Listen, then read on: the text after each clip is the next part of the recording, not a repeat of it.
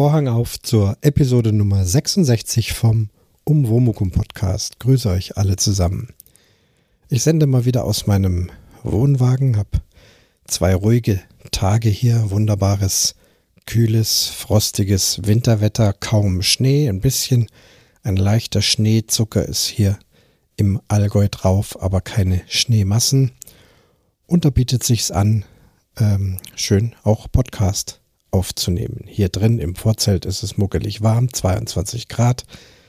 Der Ofen heizt, im Wohnwagen auch. Der Kaffee ist gekocht. Da kann es dann mal losgehen. Üblicherweise stelle ich euch am Anfang ja immer das Thema vor. Das Thema steht ja im Prinzip in der Überschrift, die ihr jetzt auch schon lesen konntet. Was es damit genau auf sich hat, äh, lasst euch diesmal etwas überraschen. Es ist einfach zu kompliziert zu erklären unheimlich viele, ja, Zufälle und besondere Begebenheiten haben zu dieser Art von Folge geführt, die ich ganz anders geplant habe, aber dann, weil sich alles so verrückt zusammengefügt hat, äh, ist die Folge denn so wie, es, so wie sie ist heute. Und ich bin ganz sicher, dass das auch wieder schön interessant wird. Bevor ich damit loslege, möchte ich mich um die Kommentare kümmern. Es sind zwei schriftliche Kommentare gekommen. Da ging es ja um den Pfeil, der um die Ecke fliegt. So, dann haben wir zum einen mal Hans-Jürgen. Hans-Jürgen schreibt, Hallo Christian, danke für die gelungene Folge. Es ist immer wieder angenehm, dir zuzuhören. Obwohl ich nun schon länger Bogen schieße, sauge ich Sendungen, Bücher, Kommentare und Berichte immer gerne auf. Ich würde alles so unterschreiben. Auch die Diskussion über Leit- oder Kockfeder hast du schön umschifft. Ich gehöre ja nun mal auch zu denen, denen die Ausrichtung der Leitfeder ziemlich schnuppe ist. Fazit immer wieder reinhören und vor allem lass uns bei Zeiten mal von deinen Erfahrungen mit deinen Bogenschülern hören. Das würde mich brennend interessieren. Immer weiter so, bin gespannt. Ja, Hans-Jürgen, vielen Dank für diesen schönen und intensiven äh, Kommentar kann man fast schon wieder einen ganzen Podcast drüber machen. Ähm, zur Erklärung für unsere Hörer, Hans-Jürgen ist der erste Schützenmeister unseres Vereins und ähm, schießt, wie er sagt, ähm, schon sehr lange, hat wesentlich mehr Erfahrung als ich. Freut mich umso mehr, dass er ähm, hier zuhört und ähm, auch durchaus einiges Richtiges an meinen Ausführungen findet generell, wenn man jetzt diesen Kommentar liest, ich werde jetzt eben nicht die Diskussion über die Leit- und Kockfedern nochmal äh, aufbringen. Im Gegenteil, ich wollte es ja auch vermeiden, weil ich weiß, dass es da ganz viele Ansichten gibt und überhaupt im Bogenschießen, vielleicht auch deswegen so interessant, gibt so viele Richtungen, Feinheiten, ähm, Meinungen. Das Generelle geht zwar immer in eine Richtung, aber ähm, da ist schon unheimlich viel Variabilität drin und das finde ich macht es auch so spannend. Und deswegen findet auch jemand wie Hans-Jürgen, der schon seit vielen Jahren Bogen schießt und schon sehr viel Erfahrung hat, trotzdem immer wieder interessant, eben auch so einem Podcast wie meinem zuzuhören und eben auch andere Kommentare und Berichte. Es hört nie auf, es bleibt immer spannend. Und die Erfahrungen mit meinen Bogenschülern, die sind ähm, haarsträubend spannend. Ich finde das so klasse, was jetzt passiert ist.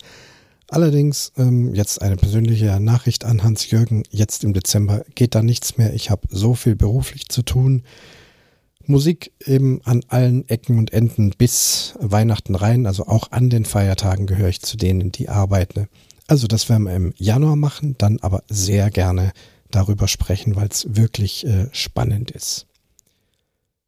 Soweit also dieser Kommentar. Und dann habe ich noch einen sehr schönen und interessanten und äh, inhaltsreichen Kommentar von Arvid bekommen. Arvid schreibt, Hallo Christian, vielen Dank für diese Episode. Es ist immer wieder angenehm, etwas zu lernen und zugleich unterhalten zu werden. Als ich noch Geschichte studierte, hatte ich ein zweisemestriges Seminar über Waffenkunde vom Faustkeil zur Wasserstoffbombe bei einem waffenbegeisterten Prof. Ihm zufolge waren die ersten Distanzwaffen speziell angefertigte Wurfkeulen, die zum Teil heute noch in Verwendung sind und zwar zur Jagd, als auch im Einsatz gegen Menschen. Man findet sie heute noch im südlichen Afrika, im Savannengegenden. Klar, im Wald nicht so sinnvoll einsetzbar. Noch vor dem Bogen, egal in welcher Form, sind ihm zufolge auch Schleudern in Verwendung gewesen, ebenfalls zur Jagd und gegen Menschen. Wenn ich mir den Aufwand vorstelle, den es bedeutet, einen guten Bogen, Eibenholz wurde knapp, und gute Pfeile herzustellen und die Schützen auszubilden, dann erscheint es mir logisch, sie durch Steinschleudern und Schleudern, die speziell gefertigte Metallgeschosse geschleudert haben, Korsen im Auftrag der Römer, statt Bögen einzusetzen. Die effektive Reichweite ist mindestens vergleichbar, bei höherer Kadenz. Quasi-Munition ist fast überall verfügbar, der Aufwand für die Herstellung recht gering. Deine Sendung hat auch geholfen, mir ein jahrzehntealtes Rätsel aufzulösen. Warum flogen die Pfeile der Bögen, die ich als Kind gebastelt habe, immer dahin, wo ich nicht gezielt habe? Danke. Ja, Arvid, vielen Dank für diese ja, sehr interessante Ausführung über die Distanzwaffen. Klar, der Faustkeil und so weiter, da geht es ja dann im Prinzip um Wurfgeschosse. Also da ist ja dann die Waffe der Arm, also Steine schmeißen, sage ich jetzt mal so ganz platt. Oder einen Speer werfen. Wenn ich jetzt auch mal an die Leichtathletik denke, eine Sportart, die ich früher betrieben habe, obwohl ich nicht zu den Werfern gehört habe, sondern eher zu den Sprintern. Da hat man ja dann doch Kugeln gestoßen, Speere geworfen und Diskus geworfen. Das sind ja nun auch Nachfahren in sportlicher Art dieser Wurfgeschosse, die man früher hatte. Also vielen Dank für diese ganzen Ausführungen. Ja, und das jahrzehntealte Rätsel, dass die Pfeile der selbstgebastelten Bögen oder auch wenn man diese Kinderbögen nimmt mit diesen Saugnäpfen, die schießen ja halt dann irgendwo hin. Ähm, man geht ja da auch als Kind meistens nah ran. Die haben ja auch keine sehr starke Wurfkraft, äh, sollen sie ja auch nicht. Kinder sollen sich ja nicht verletzen. Da kriegt man das dann schon irgendwie hin, den Pfeil vielleicht trotzdem mit dem Saugnapf irgendwo auf diese Zielscheibe zu kriegen. Wenn wir aber jetzt wieder an unsere Sportbögen denken, da ist jede minimale Abweichung, die ja dann auf Distanzen, sagen wir mal, vernünftigerweise im Bereich 18 Meter, 20 Meter bis 40, 50 Meter. Ja, da jede kleine Abweichung würde dann am Ziel viele Meter ausmachen. Bei den Kinderbögen ist das alles noch nicht so schwierig. Da haben wir noch keinen Spine-Wert und all diese Geschichten. Funktioniert halt irgendwie so. Ja, vielen Dank ihr beide für diese Kommentare. Nun geht's also los. Diese Reise zu diesem Thema Mini Lancelot. Und wir beginnen in Hannover. Also ein richtiger Um vom Umwomukum. Ich habe euch ja schon von München, meiner Geburtsstadt, mehrmals berichtet. Äh, Kapstadt hat viel Eindrücke gemacht. Aber wir waren auch einmal vier Jahre in Hannover, haben dort gewohnt. Längst schon steht eigentlich auch schon eine Folge aus, wo ich mal über Hannover berichten möchte, wie es uns dort so ging und wie wir das so empfunden haben. Ich kann gleich vorweg sagen, äh, durchaus sehr positiv, positiver als wir dachten. Aber das passt jetzt heute in diese Folge auch wieder nicht hinein. Denn ein ganz anderer Teilaspekt von Hannover, mit dem möchte ich heute beginnen. Wir reden von der Zeit so um 1995 herum. Wir hatten bereits vier Kinder, hatten einen alten VW-Bus, und dieser VW-Bus ist dann irgendwie auch kaputt gegangen vom Motor. Das hat alles nicht mehr funktioniert und der sollte also weg. Was soll man jetzt für ein Auto nehmen? Und da wir also in dieser Großstadt Hannover eigentlich so auch ganz gut zurechtgekommen sind mit den öffentlichen Verkehrsmitteln, hat alles prima geklappt mit Bus, Straßenbahn, U-Bahn, beziehungsweise Straßenbahn und U-Bahn ist ja dasselbe Fahrzeug. In der Stadt geht's dann unten rein. Hatten wir beschlossen, wir könnten das durchaus mal probieren, ganz ohne Auto. Also autofrei zu leben. Dazu braucht man natürlich Fahrzeugalternativen. Also der öffentliche Nahverkehr ist klar, den braucht man oder auch für weitere Reisen den Zug oder das Flugzeug meinetwegen. Aber hier und da oder dort braucht man doch auch individuelle Fahrzeuge, sprich doch mal ein Auto. Und zu dieser Zeit damals in Hannover wurde das Carsharing ähm, recht bekannt. Das gab es, glaube ich, schon so ein paar Jahre und ich habe auch immer wieder mal davon gehört oder mal in der Zeitung gelesen und habe gesagt, da melde ich mich mal und informiere mich mal. Das habe ich dann getan. Das Carsharing zu dieser Zeit in Hannover war als Verein organisiert. Man wird also Vereinsmitglied und dieser Verein hat dann eben eine gewisse Anzahl von Fahrzeugen im Raum Hannover, die man eben als Vereinsmitglied dann entsprechend alle nutzen kann. Man muss natürlich auch was bezahlen dafür, komme ich gleich dazu. Ja, generell hat mir oder hat uns das zugesagt. Es gibt also viele kleine Autos und auch einige größere ähm, Fahrzeuge, wo man mal was transportieren kann. Und für uns als Familie ganz interessant auch ein Neunsitzer Ford Transit, wo wir also wirklich mit vier Kindern, sprich wir sechs Personen und dann hätten nochmal, was weiß ich, die Nachbarsmutter mit ein, zwei Kindern hat auch noch reingepasst, dass man mal so alle Mann losfahren kann, um dann vielleicht mal in den Harz einen Ausflug zu machen oder irgend sowas. Also Flexibilität war da. Ähm, es war also gewährleistet, dass wenn wir ein Auto brauchen oder ich auch als Berufsmusiker, wenn es dann doch mal irgendwie am Wochenende spät in irgendeine äh, naheliegende Stadt geht und ich dort mal kurz spielen muss und da kein Zug mehr heimfährt, dass ich dann da eben so ein Auto habe, um eben so einen Auftritt machen zu können. Und das war eben dann durch dieses Carsharing möglich. Ja, wie hat das funktioniert? Versuch's kurz zu beschreiben, wie das damals so war. Man wird eben Vereinsmitglied, man bezahlt eine einmalige Einlage. Ich meine, das war so um die 1000 D-Mark, die man da also erstmal ähm, bezahlt, denn davon, von all diesen Einlagen, sollen dann im Wesentlichen auch die Fahrzeuge gekauft werden. Wenn man dann irgendwann aus dem Verein austritt, bekommt man diese Einlage wieder. Das haben wir fünf Jahre später auch getan. Und das war also auch kein Problem. Man wusste von vornherein, es wird nicht verzinst. Also genau diese 1000 D-Mark hat man dann also eben wiederbekommen. Also einmalige Einlage. Dann, soweit ich mich erinnern kann, ein relativ geringer jährlicher Vereinsbeitrag. Irgendwas von 60 D-Mark schwirrt mir da im Kopf herum. Das war also auch noch vertretbar. Keine festen monatlichen Kosten. Und dann eben nur noch Kosten, wenn man so ein Fahrzeug bucht und bewegt. Das Interessante beim Carsharing ist, dass diese Kosten, die man dann da bezahlt, dass da komplett alles mit drin ist. Das heißt also auch der Sprit ist also anders als bei einem Mietwagen. Da mietet man das Fahrzeug für einen gewissen Preis und muss es aber dann auf jeden Fall auch wieder voll getankt zurückbringen, tanken auf eigene Kosten. Beim Carsharing ist es anders, da ist alles komplett kalkuliert und den Preis, den man bezahlt, der ist dann sorglos. Da ist eben Fahrzeug, Versicherung, Reparatur, Sprit und, und, und. Alles, was dazugehört, ist damit komplett abgedeckt. In der Praxis lief das so. Man hatte also eine Karte, ein Verzeichnis, wo die Standorte dieser Fahrzeuge sind. Und in unserem Bereich, wir haben am Stadtrand von Hannover in Bootfeld gewohnt, ähm, gab es also drei kleinere Fahrzeuge, die also nicht weit weg waren. Dann hat man eine Telefonnummer angerufen, um dieses Fahrzeug zu buchen. Also angenommen, ich weiß, ich bräuchte das jetzt morgen von 15 bis 21 Uhr, habe ich diese Nummer angerufen. Die war also rund um die Uhr erreichbar, also 24 Stunden erreichbar. Man hat sich da eines äh, Wach- und Schließdienstes bedient. Die haben eine Zentrale, eine Telefonzentrale, die immer besetzt ist.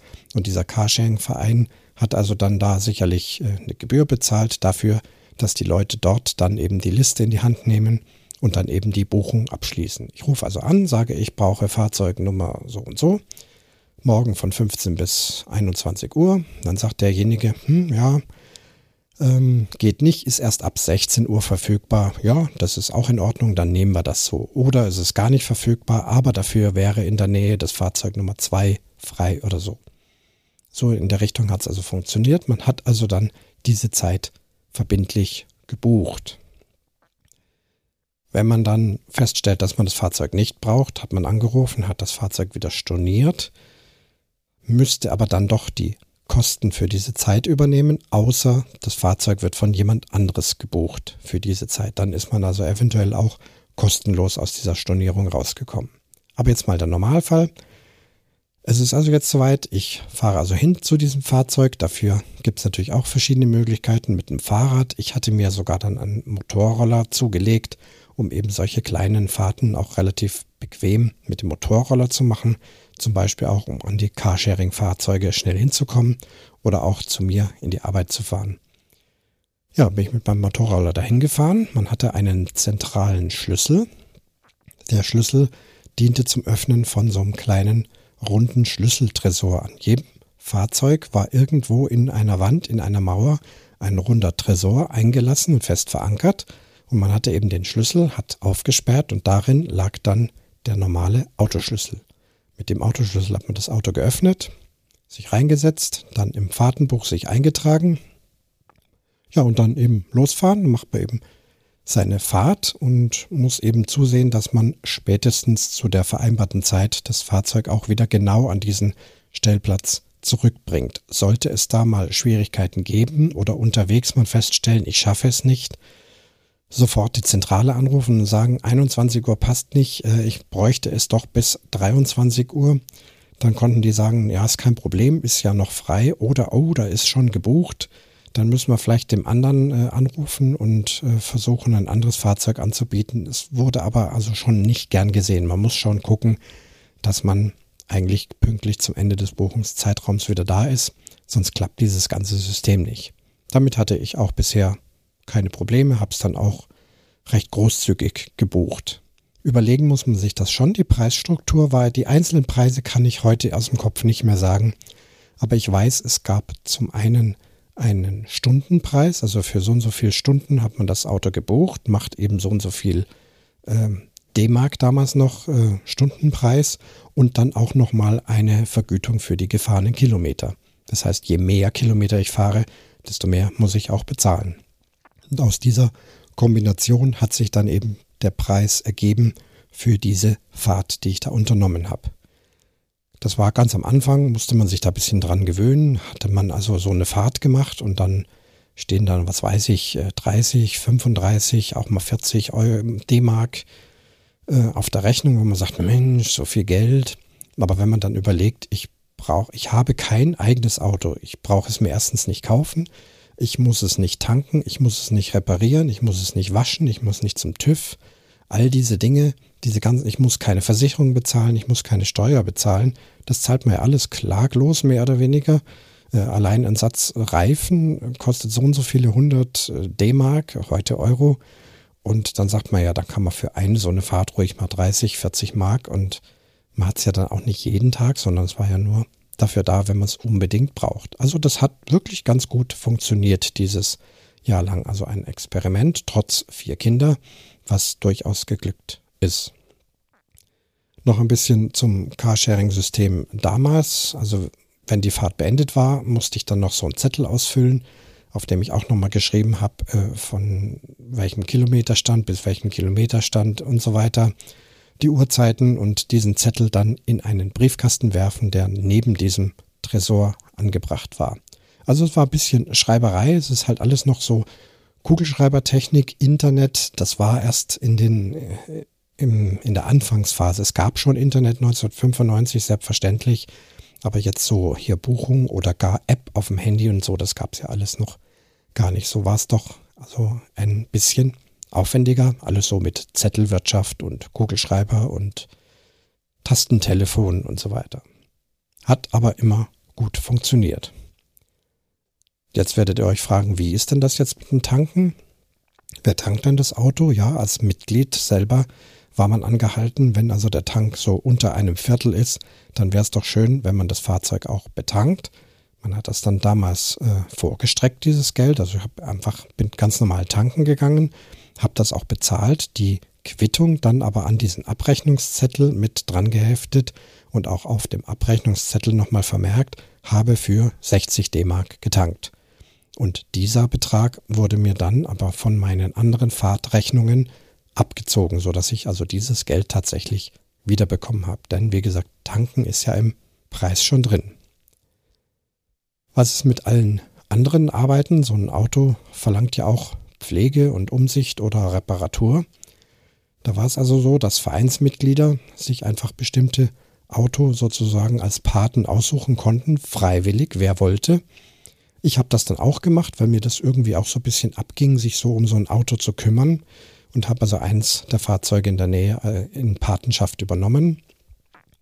Das bedeutet, man muss den Überblick über dieses Fahrzeug haben, einfach, wenn es in der Nähe ist, immer wieder auch mal hinschauen, den Briefkasten leeren, diese ganzen Abrechnungszettel dann einfach mal in der Innenstadt, wenn man ist, in der Zentrale vorbeibringen, damit die das abrechnen können.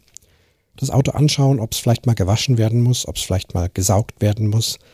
All das habe ich dann auch als Pate gemacht. Auch alle diese Kosten habe ich dann wieder zurückerstattet bekommen. Oder vielleicht war ja auch mal irgendwie ein Schaden dran. Irgendjemand hat gemeldet, was weiß ich, die Bremse funktioniert nicht mehr richtig. Dann musste man sich dann halt in Absprache mit der Zentrale ähm, das Fahrzeug vielleicht mal in eine Werkstatt bringen. Oder man stellt fest, es wäre jetzt mal der TÜV fällig. Und und und, vielleicht mal wieder Scheibenwasser äh, Wasser einfüllen, mal den Ölstand kontrollieren, all diese Dinge.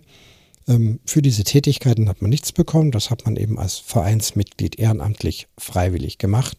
Kosten, die entstanden sind, hat man aber immer zurückerstattet bekommen. Ja, und so hat dieses Carsharing-System in Hannover damals wunderbar und gut funktioniert.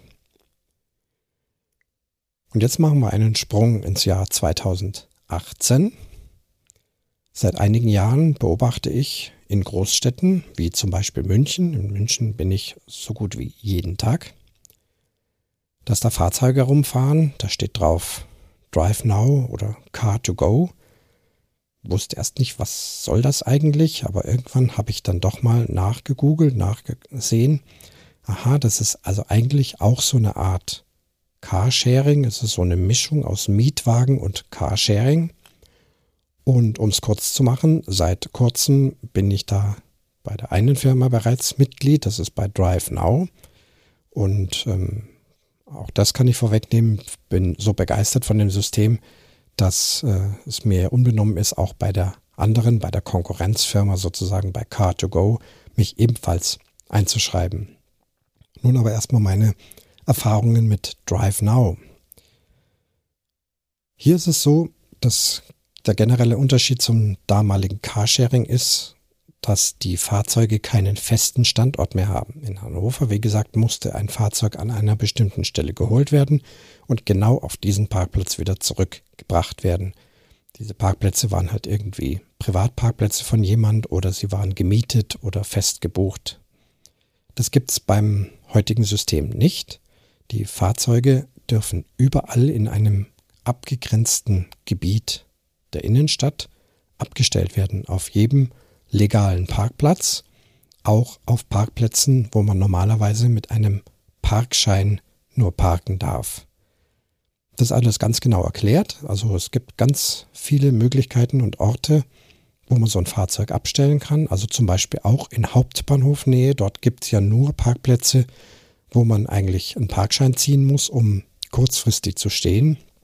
Da diese Fahrzeuge aber ständig in Bewegung sind, wird es also kaum so sein, dass eins dieser Fahrzeuge mehrere Stunden oder Tage gerade am Bahnhof steht, kaum abgestellt, kommt schon der nächste und nimmt es wieder. Ich denke mal, dass Drive Now dann eben mit der Stadt München da Verträge hat, vielleicht auch etwas bezahlt, pauschal, um eben dort parken zu können. Das Ganze nennt sich also ein Free-Floating-System. Die Autos sind ständig eigentlich in Bewegung und ganz viele Menschen nutzen die Autos. Also nicht einer nutzt ein eigenes Auto, was den ganzen Tag rumsteht, sondern man teilt sich diese Autos und damit ist es ja auch ein Carsharing-System. Es läuft alles selbstverständlich über eine Handy-App. Gibt es für Android und Apple. Ich habe die Android-App mir also heruntergeladen, habe mich über die App angemeldet, ganz normal die persönlichen Daten, Führerscheinnummer, all diese Dinge, dann ist es ja nun doch wichtig, dass man sich identifiziert. Hier wurde ein Postident-Verfahren gewählt. Das kennen wir auch schon seit vielen Jahren, wo man dann also zum Postamt geht und dort äh, etwas ausfüllt und eben seinen Personalausweis zum Beispiel dort vorzeigt und derjenige dann bestätigt, stimmt, das ist die richtige Person. Das braucht es auch nicht mehr, sondern ich kann das Postident über die Handy-App machen.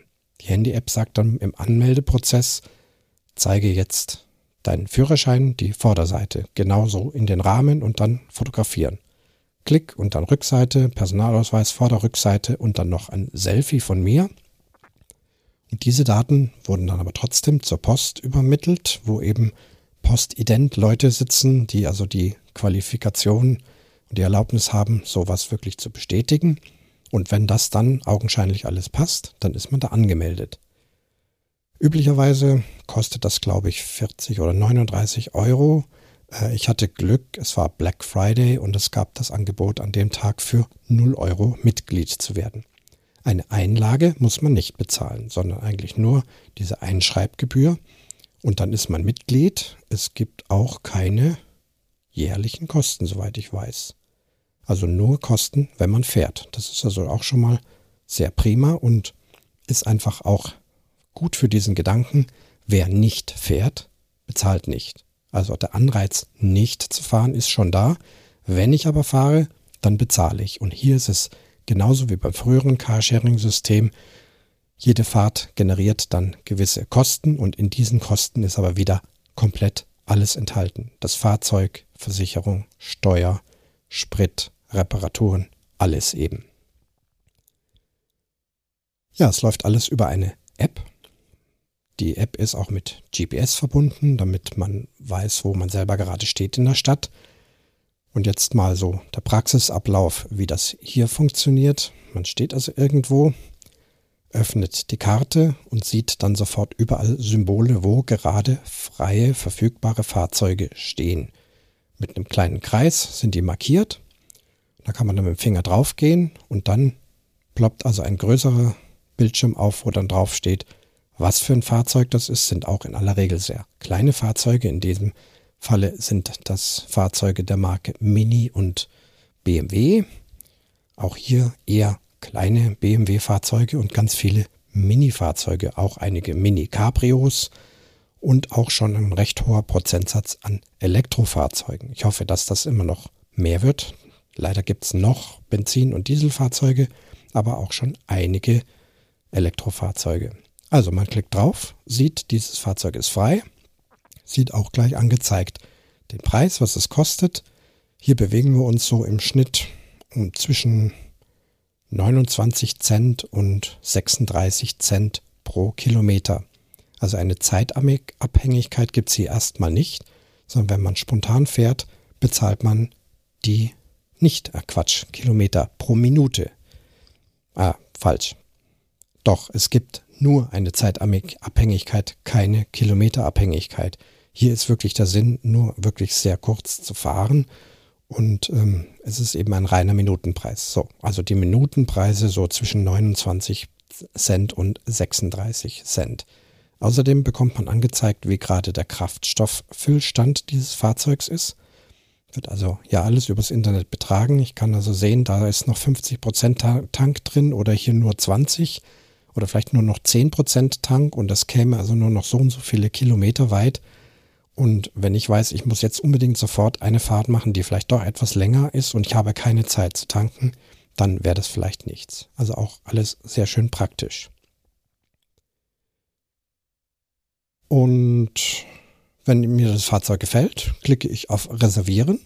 Dann ist dieses Fahrzeug für 15 Minuten kostenlos reserviert. In dieser Zeit muss ich also bei dem Auto sein und es ist auch garantiert, dass es dann da stehen bleibt.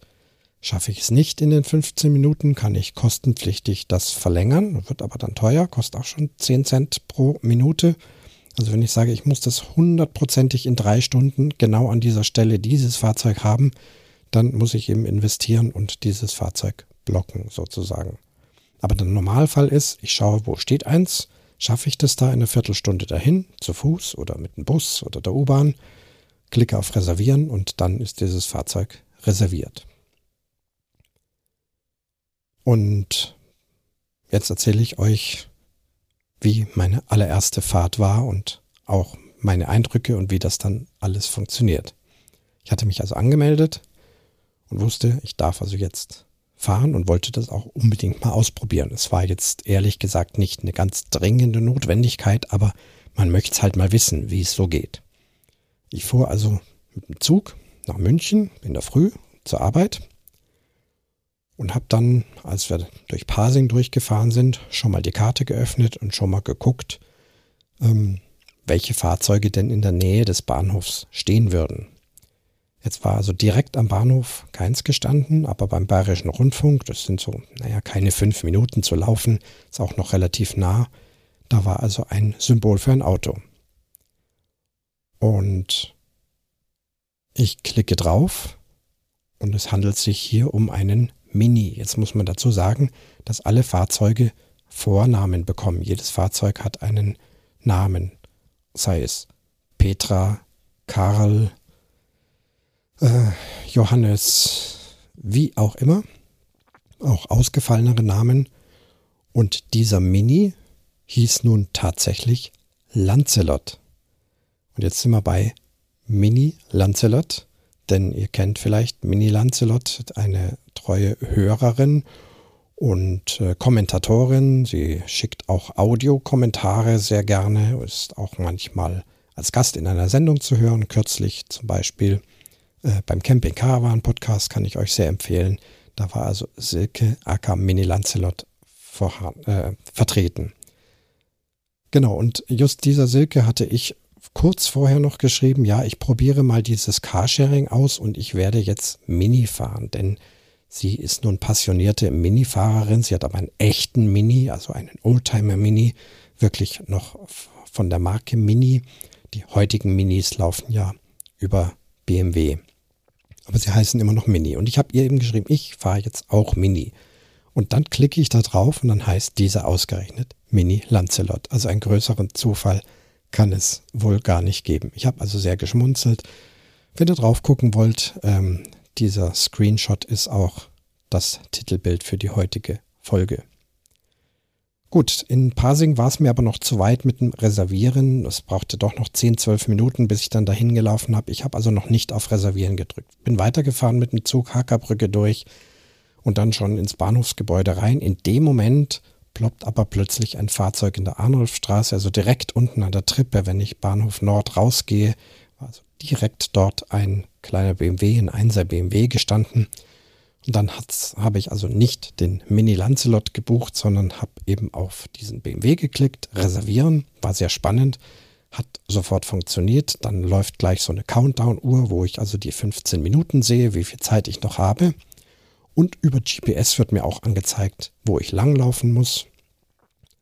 Wenn ich also nicht weiß, äh, welche Straßen ich lang gehen muss, ist es auch wie ein kleines Navi-System. Das war natürlich in dem Fall relativ einfach. Ich habe mich also dem Auto genähert. Man sieht also, wie nah man dran ist. Und als dann das Fahrzeug in Sichtweite war, man hat ja auch die Autonummer äh, übermittelt bekommen, ist also zweifelsfrei zu identifizieren, dieses Fahrzeug. Dann kam unten so ein Querbalken, auf dem steht Öffnen mit so Pfeilen, dass man so rüberwischen muss. Man steht also vor dem Fahrzeug, wischt also einmal Öffnen nach rechts und dann macht's also Klack und die Knöpfe vom Auto springen auf. Das ist also schon mal eine ganz witzige Sache. Ganz ohne Schlüssel, kein Tresor, sondern nur mit dem eigenen Handy, ein Fingerwisch und klack, das Auto springt auf. Vorher, noch im Zug, hatte ich übrigens auch schon eingegeben, wohin ich fahren möchte. Die Adresse. So, man steigt also ein ins Auto. Das Auto begrüßt einen mit Namen auf dem Bordcomputer. Man gibt eine selbstgewählte PIN ein, die man bei der Anmeldung einmal sich ausgewählt hat und die also immer zum Starten vom Auto notwendig ist. In dem Fall hat die Handy-App gesagt, vielen Dank für die PIN-Nummer. Möchtest du in Zukunft mit dem Fingerabdruck ähm, freigeschaltet werden? Das wäre noch einfacher. Das habe ich bestätigt, einmal meinen Finger ans Handy gehalten.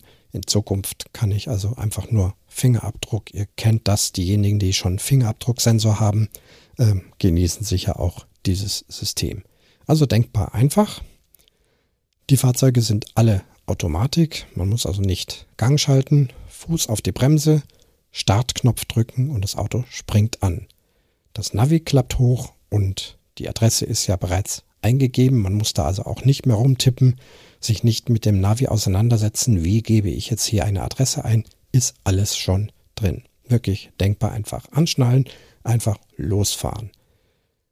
Dann zu dem Punkt hinfahren, wo man hinfahren möchte. Parkplatz suchen, wie gesagt, kein Problem. Man fährt auf den Parkplatz drauf. Man macht das Auto aus, also den Start-Stopp-Knopf wieder drücken. Dann, ja, passiert gar nicht viel. Einfach nur aussteigen, Türe zumachen, auf der Handy-App dann auf Schließen und Fahrt beenden, wischen. Die Knöpfe springen wieder zu. Die Handy-App sagt einem sofort, was es gekostet hat. In meinem Fall waren das dann 4,98 Euro. Da ist dann eben dieser Minutenpreis drin. Ach ja, in dem Fall bezahlt man auch noch einen Euro extra, um die Selbstbeteiligung niedriger zu machen, dass man so nicht 1000 Euro, sondern nur 350 Euro Selbstbeteiligung hat. Das gehört da auch noch mit rein. Aber alles denkbar einfach durch diese Handy-App-Benutzung. Das Fahrzeug natürlich tiptop. Ganz prima. Und in Zukunft werde ich also, wenn mal ein Fahrzeug gebraucht wird, vielleicht statt einem Taxi, wenn man mal nachts irgendwo in der Großstadt unterwegs ist und da das einfach mit Bus oder U-Bahn nicht klappt oder was zu transportieren ist, einfach gucken, wo ist das nächste Fahrzeug, Handy an, Klack drauf und dann funktioniert das. Ich finde das ein super System. Es ist nichts, um ständig und viel in der Stadt Auto zu fahren. Das wird sicherlich zu teuer. Aber es ist einfach gut zu wissen, dass praktisch an jeder Ecke immer irgendwo so ein Fahrzeug steht. Und ich finde, sie haben echt viele Fahrzeuge. Also, soweit ich weiß, sind das 800 Fahrzeuge in München. Sind sicherlich unheimlich viele Mitglieder und die Fahrzeuge sind auch ständig in Bewegung. Ich habe es auch gemerkt, das Fahrzeug, was ich abgestellt habe, ähm, stand da auf diesem Parkplatz. Dann bin ich in mein Büro gegangen. Das hat also ungefähr fünf Minuten gedauert. Und dann war ich neugierig und dachte, jetzt gucke ich mal auf der App, ob das dann da angezeigt wird. Aber da war es schon gar nicht mehr da, da war es schon wieder unterwegs mit jemand anders in Richtung einer anderen Stelle. Also Free Floating eben dauernd immer etwas los. Ja, und wenn mir die Anzahl dieser Fahrzeuge nicht ausreicht, dann gehe ich eben zur nächsten Firma, die im Prinzip ein ähnliches Angebot mit ähnlicher Technik, auch alles über Handy-App und so weiter steuern lässt. Ähm, ist ja unbenommen, man bezahlt ja nur dort wo man auch gerade fährt. Dann ist man wirklich sehr mobil. Das Schöne ist, das gilt nicht nur in München, es sind einige Großstädte. Ich möchte jetzt, weiß jetzt nicht genau, welche ganz sicher sind. Also äh, Berlin und Hamburg auf jeden Fall, Köln, was ich weiß, und noch ein paar andere Städte. Das heißt, wenn man da Mitglied ist und ist mal zu Gast in einer dieser Städte, dann kann man das System dort auch nutzen. Schnell mal gucken, wo steht ein Auto, dann Adresse reingeben, äh, Navi führt einen dahin also wirklich super einfach. Hier auch nochmal möglicherweise die Frage, wie ist es jetzt hier mit dem Tanken geregelt? Äh, hier muss man also auch kein Geld mehr vorstrecken, wie das früher war, sondern wenn das Fahrzeug weniger als 25 Prozent Tankfüllung hat oder Ladefüllung, muss man ja immer sagen, ähm, dann kann man, wenn man möchte, tanken gehen. Auch hier zeigt einem die App die Tankstellen an, die einen Vertrag mit der Firma haben tippt man drauf, Navi fährt einen dahin, dann tankt man den entsprechenden Kraftstoff oder schließt es an die entsprechende Ladesäule an und eine Tankkarte ist im Fahrzeug. Die PIN-Nummer wird dann auch im Bordcomputer angezeigt, ähm, damit man die PIN-Nummer weiß. Und mit dieser Karte und der PIN-Nummer kann man dann in der Tankstelle damit bargeldlos bezahlen. Wenn das Fahrzeug dann danach, nach diesem Tankvorgang und wenn man es dann abgegeben hat, immer noch mindestens 90 Prozent Tankfüllung hat, dann bekommt man 30 Minuten Freiminuten. Denn man hat ja schließlich auch Zeit verwendet und auch bezahlt, um diesen Tankvorgang durchzuführen. Das schafft man aber in aller Regel schneller als 30 Minuten. Das heißt, als kleines Bonbon bleiben da auf jeden Fall mehr oder weniger einige Minuten übrig, mit denen ich dann die nächste Fahrt sozusagen kostenlos bestreiten kann. Also auch ein sehr cleveres System. Ich bin dann auch sicher, dass die weitere Pflege der Fahrzeuge auch wieder diverse Mitarbeiter übernehmen, die sich eben um die Fahrzeuge kümmern in Sachen Reparatur, TÜV, Pflege, Sauberkeit und so weiter und so fort. Das dürfte also ähnlich sein. Ja, so ist also Carsharing heute. Wie gesagt, bei Drive Now bin ich schon angemeldet. Bei Car2Go werde ich es in Kürze auch tun. Wie gesagt, ganz ähnlich. Und im Frühjahr kommt noch ein drittes dazu. Auch im Prinzip genau dasselbe System. Hier handelt es sich um Elektroroller, also Motorroller mit Elektromotor. Ganz interessantes Fahrzeug. Dieses historische Rollerfahrzeug, die Schwalbe, wurde neu aufgelegt und mit Elektromotor versetzt. Und auch hier sieht man in München überall an jeder Ecke diese roten, flachen Motorroller stehen. Selbe System, man kann sie abstellen und parken, wo man möchte, in gewissen Rahmen und äh, legal natürlich. Ähm, man kann sie über, ein äh, über eine Handy-App finden und man kann sie eben genauso auch über diese Handy-App öffnen. In dem Fall öffnet sich dann ähm, das Helmfach und in diesem Helmfach befinden sich zwei Helme drin, ein XL und ein S, also ein großer und ein kleiner Motorradhelm, den man dann also immer zur Verfügung hat und auch ein Schlüssel für das Fahrzeug. In dem Fall wird es dann mit einem Schlüssel gestartet. Den Schlüssel steckt man rein, dreht rum, drückt auf den Knopf und dann ist das Gerät an und dann kann man also mit diesem Elektroroller durch München fahren, stellt es dann auch an einer beliebigen Ecke ab, verschließt das alles wieder, Schlüssel rein ins Helmfach, Helm rein ins Helmfach, Helmfach zu, mit der App abschließen und dann steht der wieder sicher dort und der nächste kann das Gerät besorgen. Ja, also auch das werde ich, da warte ich aber jetzt ins Frühjahr, weil jetzt bei Eis und Schnee möchte ich nicht mit einem Roller durch die Gegend fahren.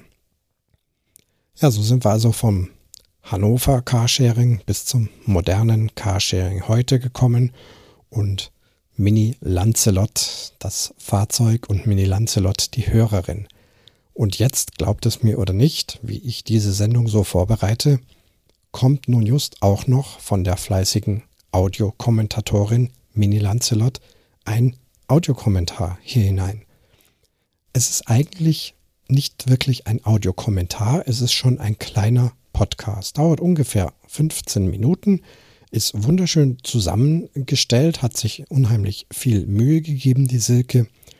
Und ich werde jetzt dazu gar nichts mehr sagen, denn es ist alles schlüssig, was sie erklärt. Ich will das jetzt nicht noch durch Vorerklärungen und Nacherklärungen irgendwie ähm, breit treten oder aufweichen, aufwässern. Jetzt kommt sozusagen ein kleiner Podcast von Mini Lancelot, den ihr euch anhören dürft und der hoffentlich auch recht interessant ist. Ich war sehr überrascht über das, was hier passiert ist, wusste nichts davon und ähm, ja, das Einzige, was ich sagen kann, in der eigenen Sendung interviewt zu werden, ist doch auch mal was Besonderes. Nun also der Bericht von Mini Lancelot. Hallo Christian. Ein kleiner Audiokommentar aus der Sichtweise eines Konzertbesuchers. Ähm, angefangen hat es damit, dass ich vom Christian eine Telegram-Nachricht bekam, dass er in vier Tagen ein Konzert übernommen hat und er schickte mir dann auch noch gleich das Programm mit dazu. Ich bin zwar mit Klassik nicht ganz unbedarft, aber von diesen Stücken kannte ich ja fast die Hälfte nicht, die da angespielt werden oder vielmehr auch ganz gespielt werden. Ähm, so schaute ich dann mal bei YouTube, ob ich die Stücke finde und habe sie mir mal kurz angehört, also nur immer so reingehört, weil ich wollte mir den Rest nicht verderben lassen und fand es dann schon mal gar nicht mal so schlecht. Ich fragte dann den Christian nochmal an, ob denn bei der Fuge vom Bach die Kirchenorgel auch dabei ist und bei einem anderen Stück auch ein Chor. Die Antwort kam prompt. Orgel und Chor äh, sind, sind aber wir als Blasorchester und wir spielen das in der besten Kirchenakustik, die wir haben. Bachfuge als Blasorchester? Hm, na das kann ja interessant werden. Und trocken, wie Christian nochmal ist, kam zurück, ist wie Orgel, nur mit lebendigen Pfeifen.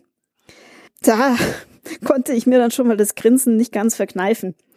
Das Schlimme war dann nur, ich bekam die Fuge den ganzen Tag nicht mehr aus meinem Kopf heraus. Und so setzte ich mich dann am Abend äh, nach über zehn Jahren mal wieder an meine Orgel und versuchte aus dem Ding ein paar Töne rauszubringen, was erstmal gar nicht so einfach war, weil die Kontakte äh, nicht mehr wirklich die besten sind. Und da musste ich auch erstmal eine Stimmfarbe suchen, mit der sie einigermaßen ohne Kratzen mal durchgespielt hat. Und so dachte ich mir dann mal, ja, ich probiere es mal, vielleicht kriege ich die ersten Takte noch hin. Ähm, am nächsten Tag schickte ich dann diese Aufnahme mit den ersten Takten ähm, an den Christian und schrieb mal dazu, oh, ich wäre jetzt bereit, ich könnte die Kirchenorgel übernehmen. Die Antwort, du Pfeife.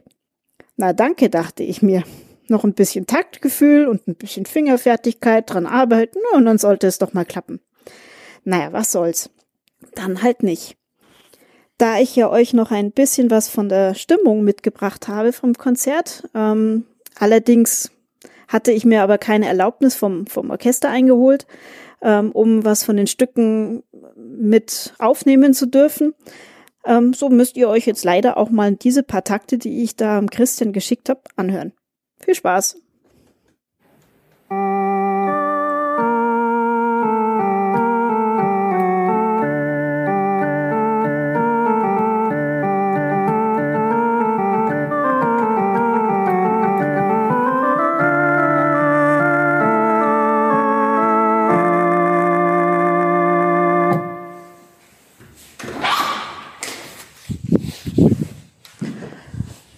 So, jetzt geht's auf dem Weg äh, nach Augsburg.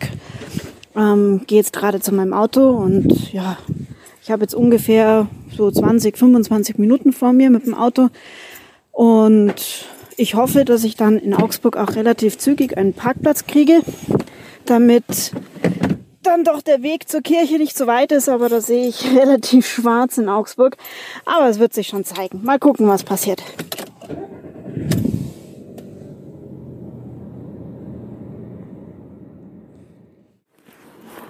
So, jetzt bin ich angekommen am Parkplatz.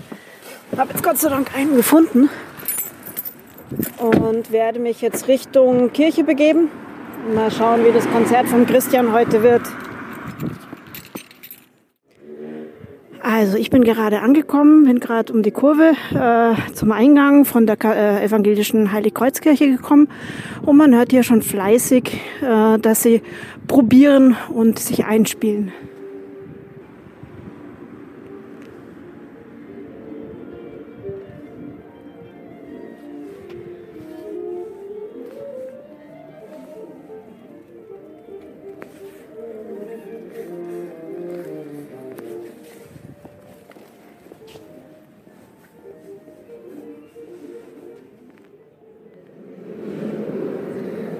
So, noch ein bisschen Stimmung für uns alle. Ich bin jetzt in der Kirche drin, sitze etwas seitlich, habe einen guten Blick auf das Orchester und ja, ich werde auch wahrscheinlich einen Christian sehr gut sehen können, weil ich ja wirklich seitlichen Blick auf ihn habe.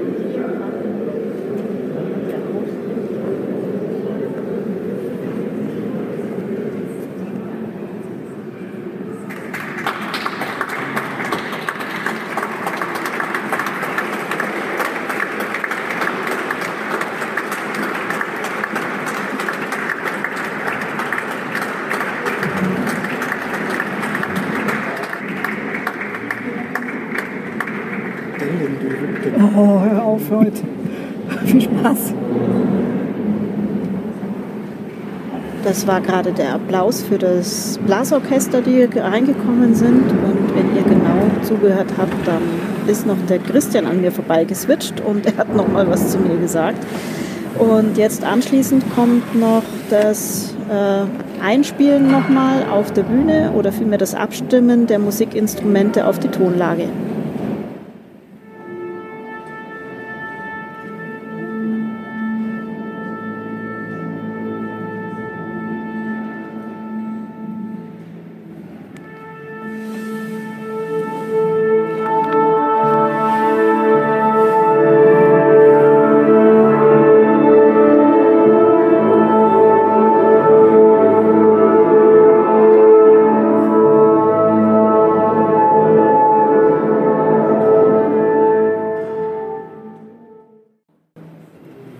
Und schließlich kommt Christian auf die Bühne, der die ganze Zeit etwas abseits gestanden ist.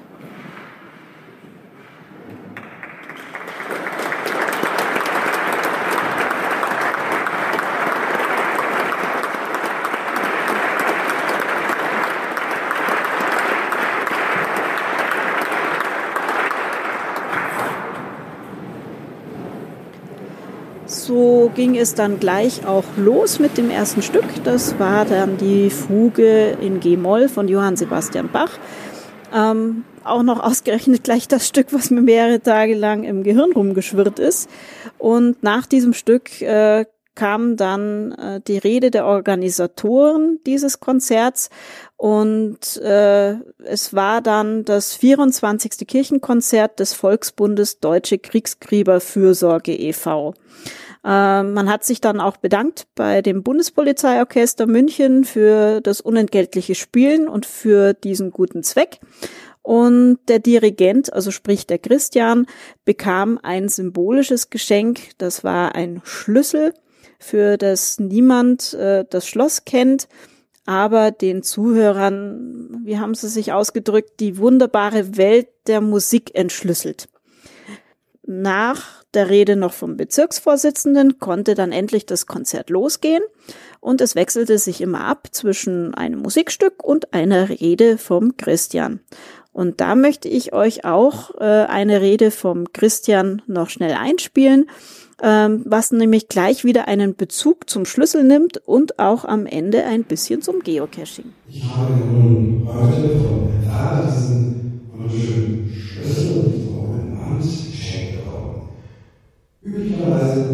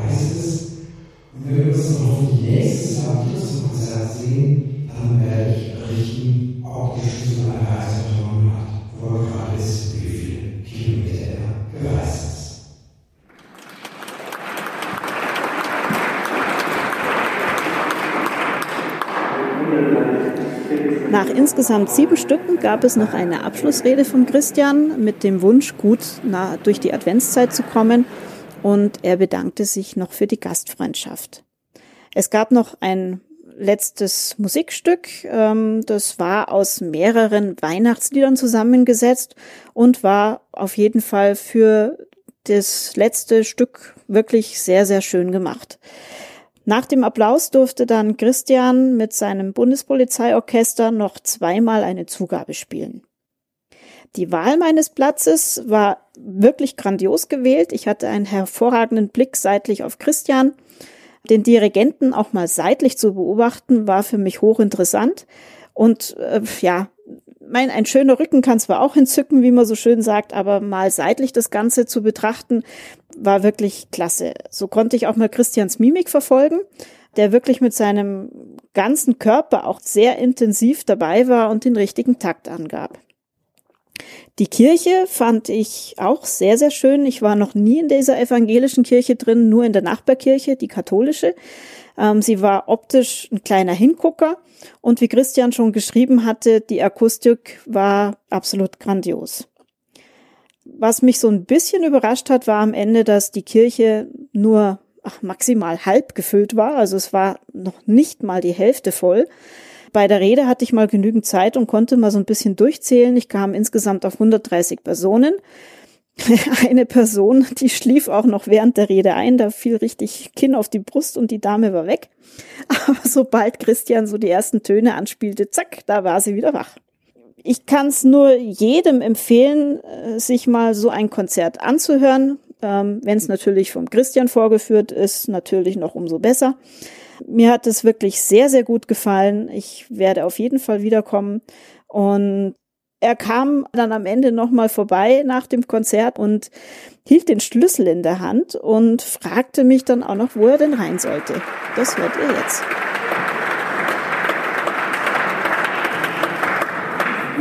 Legen mal rein. Weiß ich nicht. Keine Ahnung. Das ist hübsch hier drin. Ja, war ich noch gar nicht. Ich bin bloß die andere. Die ist größer, ne? Ja. In der anderen habe ich schon gespielt, also Mucken, aber hier drin bin ich lieber als schön. Ich finde es auch hier schön, Ja? ganz ehrlich. Also, ne? Magst du noch Fragen noch? Fragen? Ja, klar. Ding läuft. Du ist ja cool. Okay. Ja, Christian, jetzt war ich gerade auf deinem Konzert. Jetzt erzähl mal, wie hat es dir denn gefallen? Es war grandios, weil äh, die Akustik hier toll ist, das Publikum ist toll, die, die Atmosphäre in dieser Kirche ist gut. Es ist nicht kalt. Wir haben ein wunderschönes Programm, war jetzt Premiere für fünf oder sechs Kirchenkonzerte. Ja, hat unheimlich Spaß gemacht. Es ist immer wieder toll, vor so einem professionellen Orchester zu stehen. Strengt zwar auch an, aber man kann auch baden, gerade bei so einer Musik. Das ist wirklich schon. Aber eins muss man dir schon sagen, du hast mich ein bisschen angelogen. Okay. Du hast von einem Blasorchester gesprochen. Und was Ja. sehe ich da an der Seite? Ein Kontrabass, Jawohl. streicht und lauter Kollegen, die hinten schlagen. Richtig. Ja. Na, Und was noch was und? Falsches. Ein Keyboard, ein stimmt, Klavier. ja genau, richtig. Wie viel seid ihr eigentlich in, in dem Orchester? 45 im Idealfall. Wir waren 45. heute eigentlich, glaube bis auf einen gut besetzt. Okay. Ja, Hast du heute einen schicken Polizeiuniform an? das ist mein Dienstanzug. Dein Dienstanzug? Und was heißen deine drei Sternchen da an der Seite? Polizeihauptkommissar. Polizeihauptkommissar, das ist sehr nett. So ist das, ja. Ja, wir vertreten die Bundespolizei halt Ja. musikalisch Ja. und haben natürlich Uniform an im Konzert. Mhm. Sonst nicht. Okay. Naja, war auf jeden Fall ein schöner Abend. Hat mir sehr gut gefallen. Ja, das freut mich. Ja. Ja. Dann sage ich erstmal Danke. Sehr gern. Nach einem wunderschönen Konzert bin ich jetzt wieder zurückgekommen am Auto und ja, einen Spaziergang noch durch die Nacht gemacht und jetzt fahre ich wieder zurück, werde mit wunderschönen Erinnerungen an dieses Konzert zurückdenken. Leider war die Kirche nicht so gut belegt, also es waren relativ wenige Leute drinnen. Aber gut, am Ende, mir hat's gefallen und ich werde auf jeden Fall das nächste Mal wieder dabei sein, Christian. Du musst mir bloß immer schreiben, wann. Bis dann, ciao.